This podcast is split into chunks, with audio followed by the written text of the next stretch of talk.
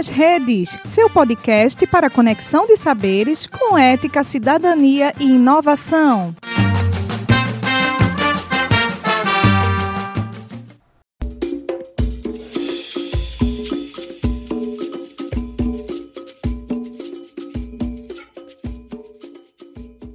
Começa agora a Segunda Feminista, um projeto do Grupo de Trabalho Gênero da Ampul Brasil. Olá a todas as pessoas que nos acompanham.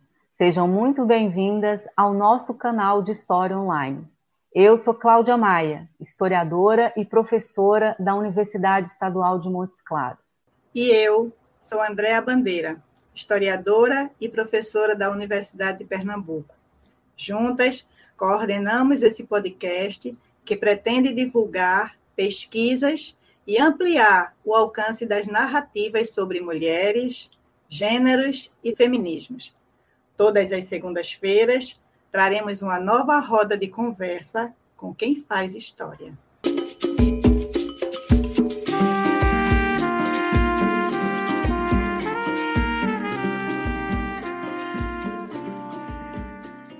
Embora cientes de que as discussões em torno do racismo e das desigualdades raciais devam ser cotidianas e transversais a qualquer tema relativo ao gênero, à política, aos direitos, à economia, à cultura, dentre outros, novembro é o mês marcado no calendário para celebrar o Dia da Consciência Negra, para lembrar, intensificar e potencializar as lutas e as resistências seculares da população negra.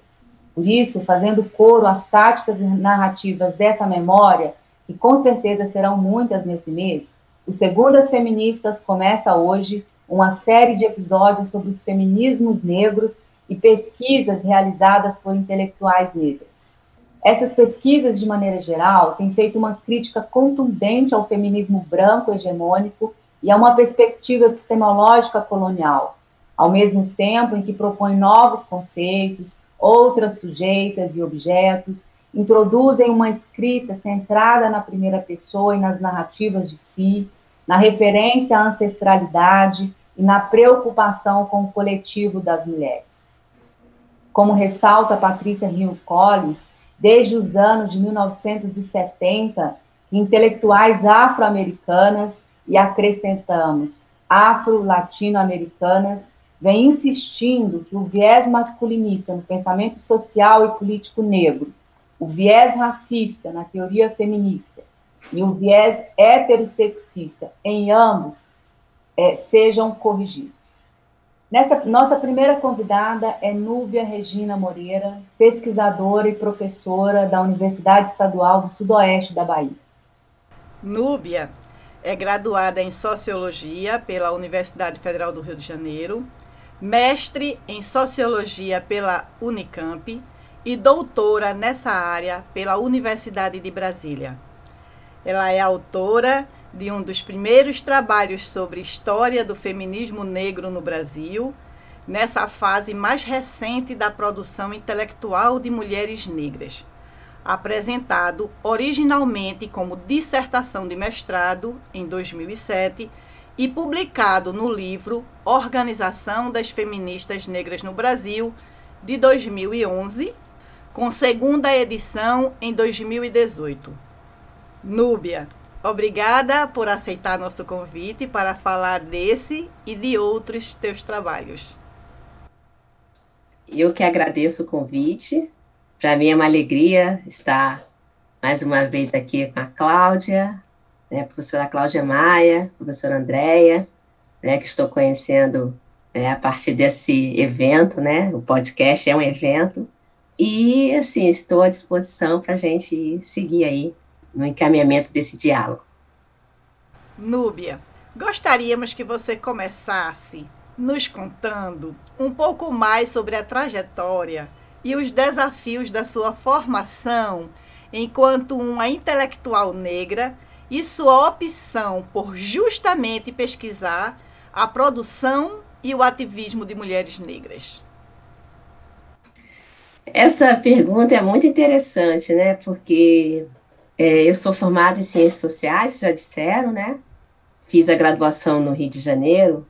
E Ciências Sociais foi uma escolha que nasceu no ensino médio. Eu fui aluna do Pedro II, tinha a intenção de fazer matemática, mas no terceiro ano eu estava nas turmas que preparatórias para exatas, mas no terceiro ano eu tive aula de sociologia e me apaixonei pela sociologia. E aí resolvi fazer, fazer ciências sociais e também fiz economia, passei nas duas e queria cursar as duas. Né? E entrei, né? Entrei muito sem saber o que, que eram ciências sociais, né? Só tinha essa leitura lá do ensino médio. E quando eu entrei na universidade, eu fui privilegiada porque eu vim de uma, fui de uma turma, a turma de 92, que era uma turma formada por grande parte de ativistas de movimentos sociais, partidos políticos, sindicatos, movimento estudantil, é, movimento feminista, é, movimento negro, né? E aí, a partir disso, que eu fui né, também me inserindo no Fórum de Mulheres Negras.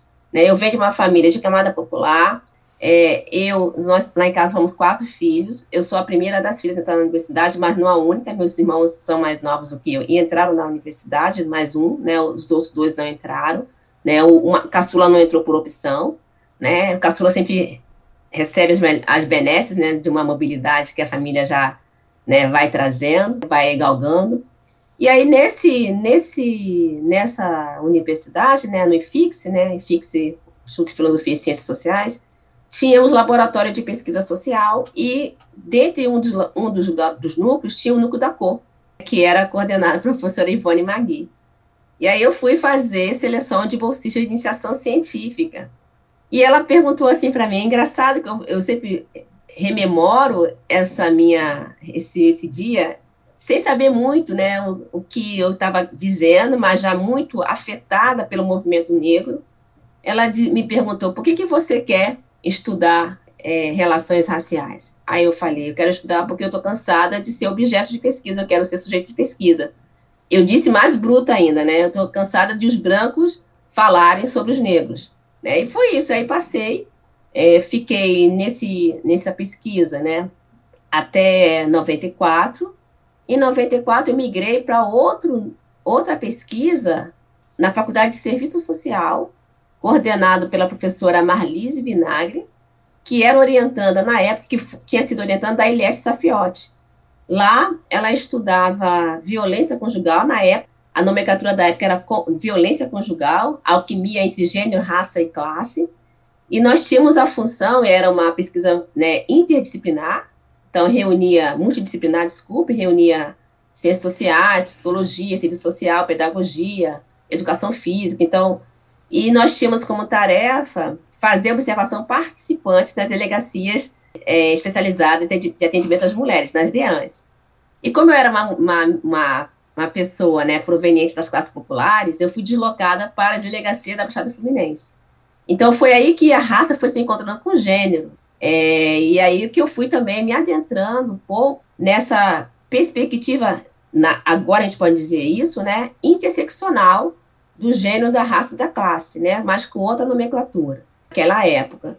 Mas eu resolvi que eu não dava para trabalhar com violência, né, porque assim, como eu tinha, a minha tarefa era segundas-feiras ir para a delegacia da Baixada Fluminense, uma localizada em Caxias e outra localizada em Nova Iguaçu, eu chegava na delegacia e o fim de semana, aquele horror, né? A gente bebe, a gente se diverte, tem excitações, e as mulheres chegavam muito machucadas, né? E aí eu, e além de, ter de fazer observação participante, eu teria também que fazer né, um contato com uma dessas mulheres para poder conseguir uma entrevista. Eu consegui fazer tudo isso, mas me afetou muito a violência.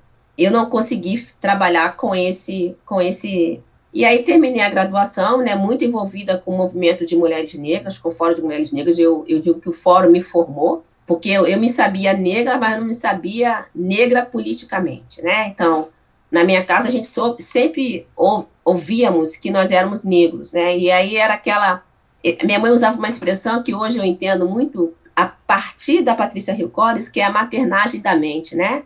Você já é negro, né? Então, você cuidado com o que você vai fazer. Elas trabalharam, pavimentaram um terreno para que eu não fosse empregada doméstica, embora na minha família houvesse, né, por parte da família do meu pai, uma direção para que minha mãe colocássemos, né, me colocasse para trabalhar e meus irmãos na mecânica, para ser da oficina mecânica e eu para ser empregada doméstica. E minha mãe sempre lutou para que nós estudássemos. Isso é muito. Hoje que eu consigo ver isso, imagina, com 50 anos. E ela fez esse terreno, né? Então ela passou por. A, ela fez uma resistência que a Patrícia Riccoli chama de resistência anônima, silenciosa, né? Não é essa pública que a gente tem hoje, né? Para que os seus filhos, né? E não passasse pelas agruras né, do racismo e do sexismo, né? E também do, da classe que ela, que ela é, passou. Então, foi isso, né? Eu terminei minha graduação, tinha a perspectiva de ser antropóloga, mas no, no meio do curso, para o final, me apaixonei pela sociologia e fui fazer o meu mestrado, né? É, entrei na turma de 98, mas não consegui porque engravidei, aí tranquei, aí depois fui desligada e religuei, né? Eu acho que é bom contar esses percursos, né? Se, é, acidentados, né? Não é uma linealidade, eu acho que é importante. Em 2005, retornei ao mestrado na Unicamp, na, coordenada pela professora, orientada pela professora Maria Lígia Quartinho de Moraes. É, eu também aqui quero dizer que Marisa Correia, né, hoje falecida, também me ajudou muito nesse processo, né, me incentivou muito com leituras. E foi assim, aí eu resolvi trabalhar com o movimento de mulheres negras é, do Rio de Janeiro e São Paulo, porque já havia uma dissertação de mestrado da professora Rosália Lemos, que havia trabalhado com o feminismo é, negro, foi a primeira pessoa que fala aqui no Brasil de feminismo negro, a professora Rosália Lemos, né? Eu estou falando assim, fala no sentido acadêmico. E aí eu resolvi ampliar o trabalho, né? Fazer uma comparação entre Rio e São Paulo. É isso. Núbia, nesse trabalho, né, nessa dissertação de mestrado que depois você publicou como livro, Organização das Feministas Negras no Brasil, você analisa a formação do feminismo negro a partir dos movimentos do Rio e de São Paulo, como você disse, no período de 85 a 95. É, discute também a objetificação da representação política das feministas negras e a problemática em torno de uma identidade incapaz de abarcar todas as nuances das mulheres negras. É, nos conte um pouco mais sobre essa pesquisa. Foi uma pesquisa muito despretensiosa para a época. Eu, eu, hoje eu estou é, refletindo um pouco que nós vamos fazendo as nossas atividades, né, colocando para fora os nossos desejos em forma de escrita, em pesquisa, e a gente não se dá conta da dimensão que é, esses trabalhos nossos, que às vezes nós achamos que ficam engavetados nas universidades, como eles reverberam para a sociedade e para a comunidade de modo geral, né? Na, como eu vinha né, de uma pegada de afetação com o Fórum de Mulheres Negras e de formação, acho que não só afetação, né, porque acho que afetação, ela inclui também uma formação, né, você, se, ao se deixar afetar, você vai se formando, né, se reformulando, se reelaborando, isso foi muito importante para mim. É, inclusive curando algumas dores que a própria militância, ela abre outras dores, mas ela também cura algumas dores, né, é, e como eu vinha nessa pegada de tentar pensar o protagonismo da fala das mulheres negras, eu vim também entendendo que existia uma ambivalência, né, uma dicotomia entre o feminismo hegemônico, eu prefiro chamar hegemônico, porque os outros feminismos, para mim, são contra-hegemônicos. É, o feminismo hegemônico, muito centrado na ideia dessa mulher universal, e mais do que isso, né, a ideia de sujeito político que foi muito cara para o feminismo hegemônico e que reverberou na própria teoria social, acho que é muito importante a gente trazer esse saldo, né, eu, eu gosto muito disso, né, transformou a forma da produção do conhecimento e a forma também da prática da vida social, da vida material, é, mas havia uma lacuna né, de se entender a mulher negra como um sujeito político. Então, já existia uma objetificação da mulher negra como ser humano, né? Então, era um, um sujeito humano objetificado, né? No mundo da vida prática, no mundo da vida acadêmica, intelectual, política, né? Parece que isso é, ainda está muito presente. E a ideia de falar por si, né? A gente pode falar, fazer uma narrativa política de si. Então, foi é, tentando trabalhar também, eu, acho, né, eu sou muito fixa, né, eu, eu gosto muito de trabalhar por dentro da minha formação da sociologia, onde eu encaixaria esse, esse meu objeto, essa minha temática, no, no interior da teoria sociológica. Então, eu tratei o feminismo negro como um movimento social. Né? Então, por dentro da teoria dos movimentos sociais, eu fui trabalhando essa ideia de movimentação de um processo de constituição de um sujeito político mulher negra. Isso eu deixo, ainda tá, isso é uma, uma vamos dizer assim, é uma chave que ainda não foi desenvolvida em outros trabalhos meus. Eu estou desenvolvendo um pouco isso hoje, né? Então, essa ideia de sujeito político mulher negra. Então, foi essa, essa foi a, a principal pergunta que eu respondi no trabalho, e uma outra questão que vem justamente do campo, né? Eu trabalhei com as lideranças né, do feminismo negro no Rio de Janeiro e São Paulo, eu fui acessando essas lideranças a partir das redes que elas foram mesmo produzindo, né? Então, ao falar com uma, a outra falar, falava, fala com a fulano de tal, que é importante para o seu trabalho. Então, essa rede que foi tecida no encontro com essas lideranças, mas também é, o movimento feminista negro, ele me apresentou no campo da pesquisa a diversidade, a pluralidade, de condição e posição das mulheres negras no Brasil naquele momento. Havia a clivagem né, da classe muito acentuada, havia uma clivagem né, daquilo que a gente chama hoje né, é, espectro da cor, a clivagem, inclusive, né, da escolaridade, eu acho que isso é importante, né, os acessos né, é, à cultura, aos bens culturais. Então, inclusive, né, aquelas que podiam falar, enunciar por todas as mulheres negras. Então, isso foi se colocando no meu campo de pesquisa, a ponto de eu classificar um feminismo negro popular e um feminismo negro institucionalizado dentro das ONGs. Então, é isso. Núbia, uma importante temática dos feminismos negros tem sido a visibilidade e o reconhecimento da produção de intelectuais e artistas negras que antes mesmo da desqualificação, exclusão por serem mulheres, enfrentavam e enfrentam né, a desqualificação por serem negras.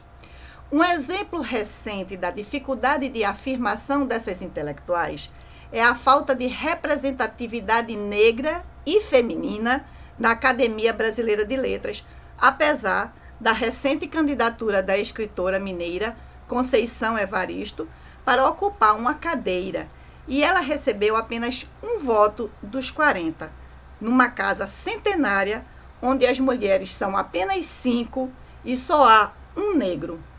Na sua tese de doutorado, você investigou trajetórias de profissionalização de compositoras de samba, um campo predominantemente masculino.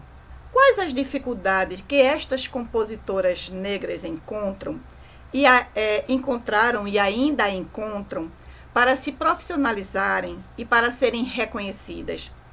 Suas composições apresentam algumas diferenças ou, né, em relação às masculinas. Como o sexo e a raça se entrecruzam nas trajetórias e nas composições estudadas? Muito bem. É, eu adoro falar da minha tese, né? embora eu fale pouco. é, eu fiquei lá colada lá com o feminismo negro, né, com a dissertação.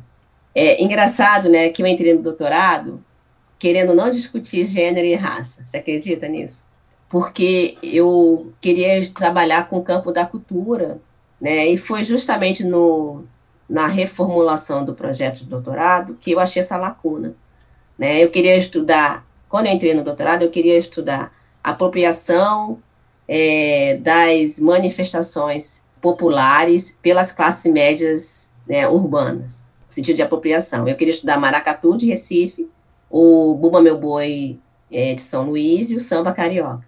E aí, refinando a, a, o levantamento bibliográfico, eu achei essa lacuna né, do, no samba carioca, comecei pelo samba, né, então fui atrás, né, e falei, ah, vou ficar por aqui, porque eu acho que aqui eu, eu achei um filão que ainda não foi né, explorado, e não, de fato não tinha sido explorado já recentes pesquisa também.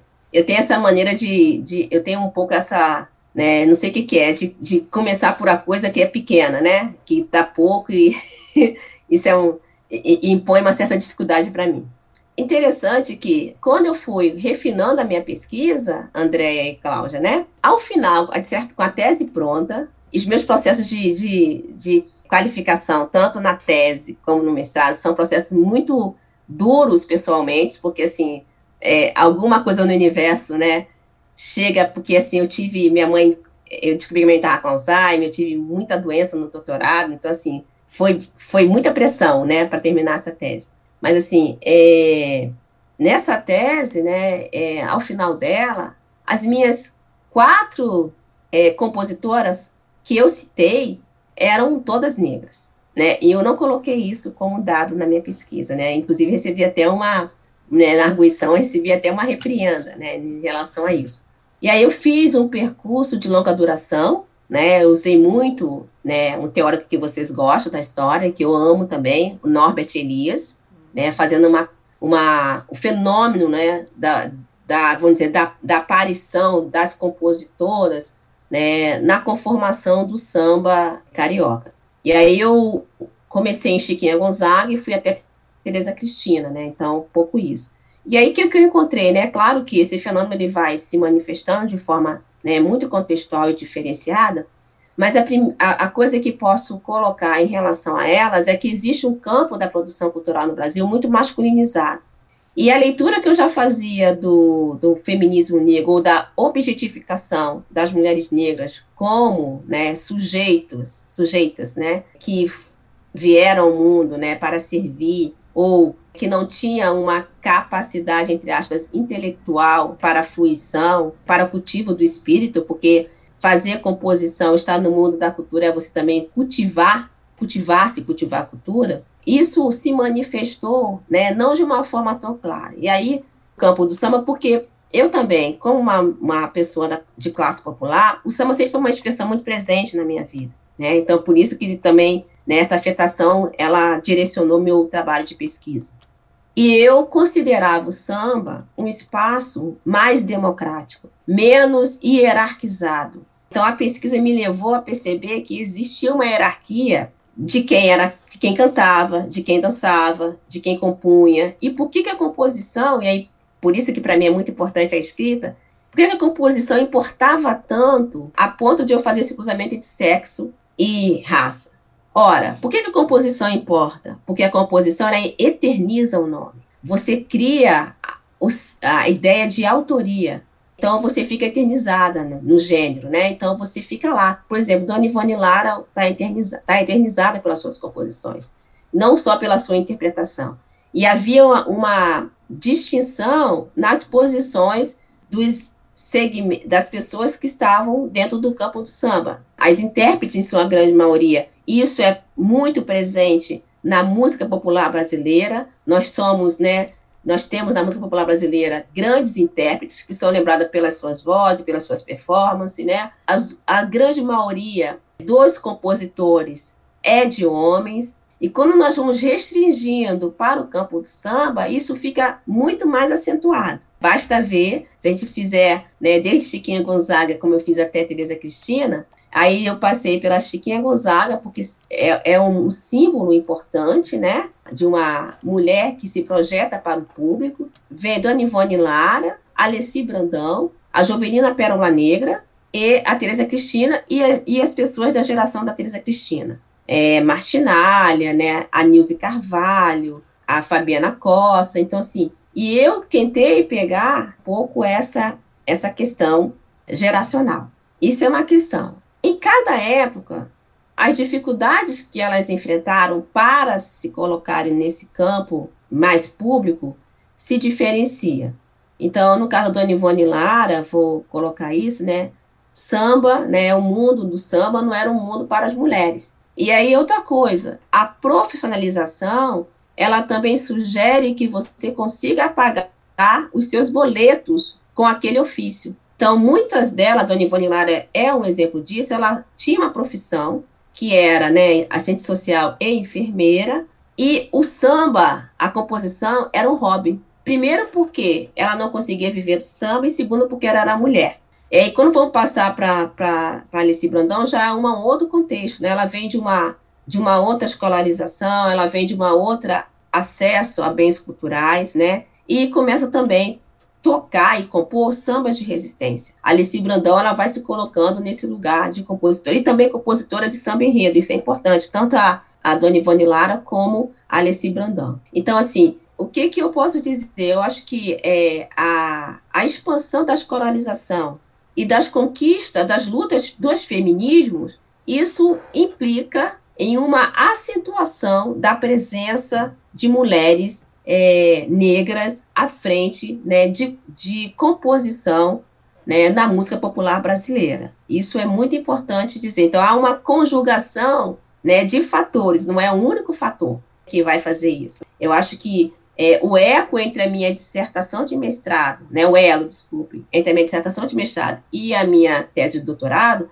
se refere justamente a isso, a expansão da escolarização e também, né, a, a divulgação no mundo da vida prática, no mundo da vida, no mundo da vida, das conquistas provenientes das lutas dos feminismos, né, o feminismo hegemônico e os feminismos contra-hegemônicos. Eu acho que isso é muito importante dizer. É, e claro que a, o mundo da arte e da cultura não é um mundo que está isolado dessas, né, dessas, dessas é, dessas conquistas, né? E também ele não é um mundo que está à parte, né? É um mundo que todo mundo pode tudo. Não, não é isso. Então eu também quis mexer um pouco nisso.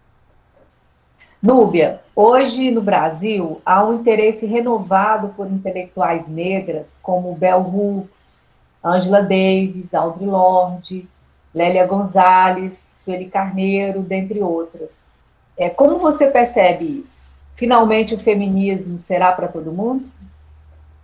Penso que, como uma socióloga, eu percebo que a entrada dessas, dessas intelectuais negras, né, que você citou, nas universidades e também no campo do ativismo, se deve, primeiro, ao próprio ativismo de mulheres negras e da, do movimento negro no Brasil, né, que vem muito né, acentuadamente a partir de uma políticas de ações afirmativas. Então, nós percebemos hoje que o, a quantidade de intelectuais negras que nós temos, públicas ou acadêmicas, eu acho que é importante, né? Tem umas que não estão na universidade, então, intelectuais públicas e pesquisadoras, vou colocar assim melhor, é que foram favorecidos em grande maioria, né? Uma geração após a minha, eu não sou a geração das ações afirmativas, né? Eu sou uma geração anterior. Então, essa minha geração que lutou e a geração anterior à minha que lutou por um acesso à universidade, né, que a, que a, que a população negra tivesse acesso à universidade, é que vai fazer com que essas pessoas que estão hoje nas universidades e também no campo do ativismo, seja ele ativismo virtual ou ativismo não virtual, seja eles em organizações, sejam eles em é, escolas né, de formação, são essas pessoas que vão renovar a forma como nós lemos e produzimos um conhecimento sobre feminismo negro a partir das feministas negras. Então, acho que isso é importante colocar. São as feministas negras, muito com uma influência ainda é, estadunidense, e agora um pouco né, latino-americana e brasileira, acho que é importante dizer isso, que estão sendo é, colocadas dentro das universidades, né, em todas as outras associações e movimentos, por mulheres negras. O que significa isso para mim, né? Significa que nós, mulheres negras, estamos produzindo conhecimento sobre nós e por nós. Né? Eu acho que isso é muito importante. E também tensionando, né, e no campo da própria universidade, tensionando uma produção do, do fazer científico muito ainda cristalizado numa separação entre sujeito e objeto, ou entre o mundo da vida e o mundo da ciência. A ideia de experiência que já é trazida pela epistemologia feminista hegemônica, né? Então, desse conhecimento parcial, né, desse conhecimento que vem a partir da experiência, ela, ele também vai sendo tensionado e foi tensionado pelas feministas negras, né? De que, que experiência é essa e que conhecimento é esse? A experiência, eu acho que hoje nós precisamos trabalhar com a ideia de um conhecimento científico ou né, itinerante, das itinerâncias, que a gente possa conseguir o contexto, a conjuntura está nos exigindo isso, que a gente consiga falar para além do muro da universidade,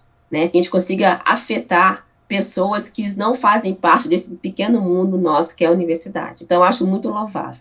E tem uma outra perspectiva que eu gostaria de colocar, é que precisamos acentuar as pesquisas de mulheres que estão dentro da universidade, mulheres negras estão dentro da universidade, né, para que a gente produza um, categorias, noções, pensamento de um feminismo negro brasileiro. Eu sinto muito falta disso. Eu louvo a Lélia Gonzalez, a Beatriz Nascimento, a Sueli Carneiro. Aí nós temos mais recentemente, né, a Djamila, né, com uma mulher que está à frente de editoras, né, eu acho que é importante, né, mas a gente precisa, precisa inclusive, né, dizer o que que nós estamos produzindo hoje dentro das universidades, que tipo de feminismo negro brasileiro nós temos. Eu acho que isso é uma pesquisa que precisa ser feita ainda, né, não foi feita. Nós ainda estamos muito é, associadas a noções né, de um feminismo colombiano, um feminismo peruano, um feminismo né, é, estadunidense, inglês. Que feminismo negro nós brasileiras produzimos? Né? Que práticas são essas? Né? Eu acho que isso a gente precisa colocar um pouco para ser produzido ainda, pensado, refletido. Acho que é bom a gente lembrar também dos trabalhos da Nilma Gomes, né? Isso, é. É, é, muito bem, Cláudia, sabe por quê? Porque fala muito de um campo, por exemplo, história das ciências sociais. Mas existe um campo na educação de mulheres que estão à frente de, de inovação no campo da educação. A Nilma Lino Gomes, a Petronilha Beatriz Gonçalves e Silva, que é um, tem um texto maravilhoso, né? a livre docência dela, que vai falar entre a militância e o conhecimento, então esse ativismo que ela faz por dentro da própria do campo da educação, sabe? Então, assim, acho que é interessante a gente colocar, né? é, é, é, que tipo de, de noções elas estão produzindo e que também vai impactando, né? Eu acho que é isso que é interessante, impactando, né? A produção do conhecimento científico em várias áreas disciplinares, áreas de saberes, é, e também na própria, no próprio mundo da vida. Eu acho que é isso que faz um pouco aquilo que nós vamos chamar de epistemologia feminista negra, que não há uma separação entre o mundo da vida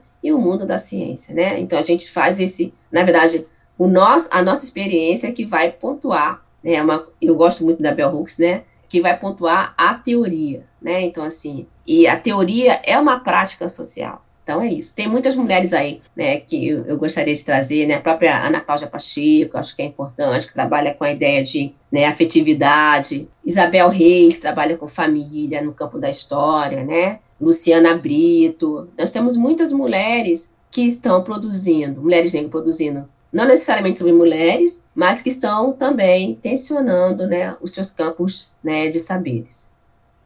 Bom, caminhando agora para o fim do programa, é bom a gente lembrar que o Brasil e o mundo têm uma dívida histórica pelos apartheids que causaram e parece que pretendem sair sem pagar. Tantas são as segregações e violências que continuam impingindo contra grupos humanos. Nossa luta é não permitir o esquecimento e cobrar mudanças. Hoje, a equipe do Segundas Feministas, com muita honra, recebeu a intelectual brasileira Núbia Regina Moreira, na certeza de que juntas somos mais fortes no enfrentamento ao racismo, ao sexismo e ao capitalismo, a quem interessa essas marginalidades e violências. Grata Núbia por estar conosco nessa luta e a todos que nos acompanharam nessa rodada de conversa.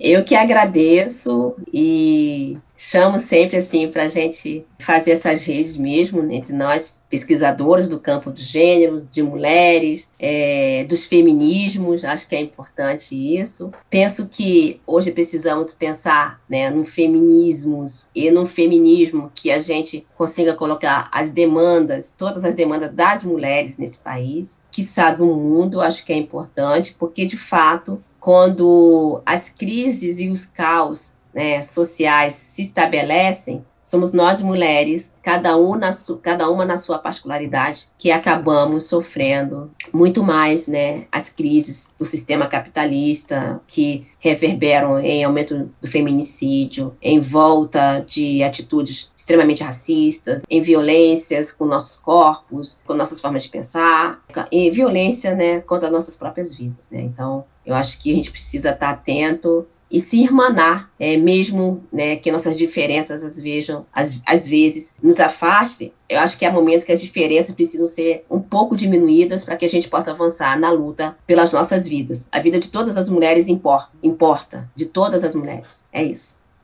É, obrigada, Núbia. Eu sempre aprendendo muito com você. Para saber mais sobre os trabalhos da professora Núbia, sugerimos a leitura do livro A Organização das Feministas Negras no Brasil, publicado em 2018 pela Edições UESB. Obrigada também a todos que nos acompanharam hoje. Esperamos vocês na próxima Segundas Feministas. Até lá! Gostou do programa? Não esqueça de seguir nossas redes sociais e curtir esse episódio. Até a próxima!